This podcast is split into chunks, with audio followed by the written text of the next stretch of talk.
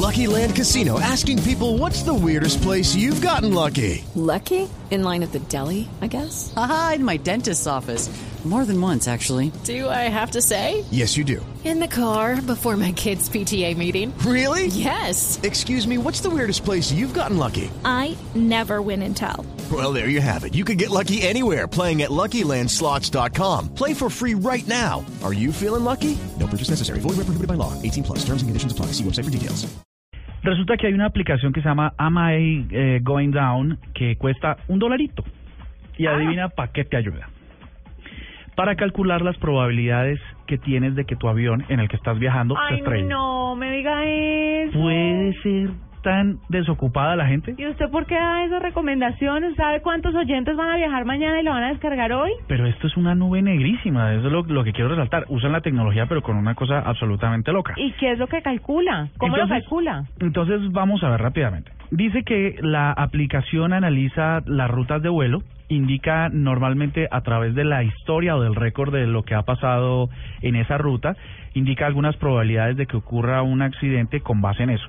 En el hay, hay un ejemplo que les vamos a, ahora a compartir en blueradio.com. Hacen una, una ruta entre San Francisco y Dallas en Estados Unidos a través de un 747 de American Airlines.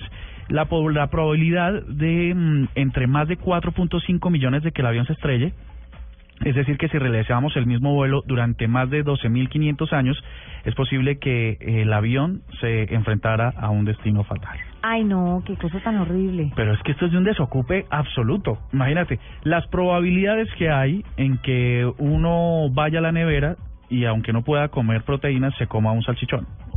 Sí, o las probabilidades de- que hay de que usted se baje una anden y se mate. Es impresionante. Lo peor de todo es que además cobran un dólar. ¿Cómo te parece? Y Ah, pues es una- el cálculo no es gratis. Pues imagínate, y entonces, este... Pero ¿qué probabilidades hay de que, o sea, qué porcentaje de gente cree usted que podría bajar esta aplicación de los que nos están escuchando? Pues por es ejemplo? que la gente De hay, hay puro gente morbo. hay gente que es muy muy muy morbosa y tiene muchos agüeros.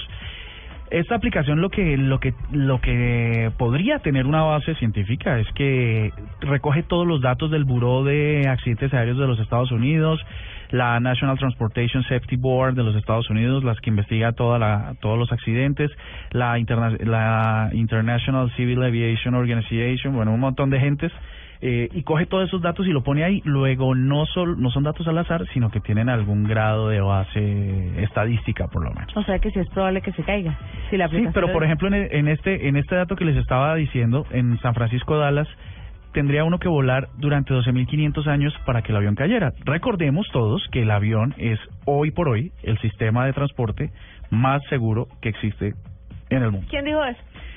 Por las estadísticas de accidentes, en- es donde menos pasajeros mueren por año. Pero no las últimas, déjeme Por decir, ejemplo- porque la desaparición ejemplo- del uno, la pérdida del otro, la caída en medio de un Claro, puente del otro. pero imagínate que esto es, son, o sea, no, no tengo el dato, pero me lo voy a levantar. ¿Cuántos aviones hay en el mundo? Hay millones de aviones en el mundo y la tasa de accidentes es bastante baja. ¿Por qué no hacemos algo y tranquilizamos a la gente después de esta nube negra que dio y damos el dato de cuántos carros hay y cuántos accidentes hay en carro? ¿Y cuántos aviones hay y cuántos accidentes hay en avión? Te digo que te voy a averiguar ya mismo, me voy a poner en esa tarea ya, pero la tasa es, mm, mejor dicho, es imperceptible. la tasa de accidentes. de todas formas. Ya mismo.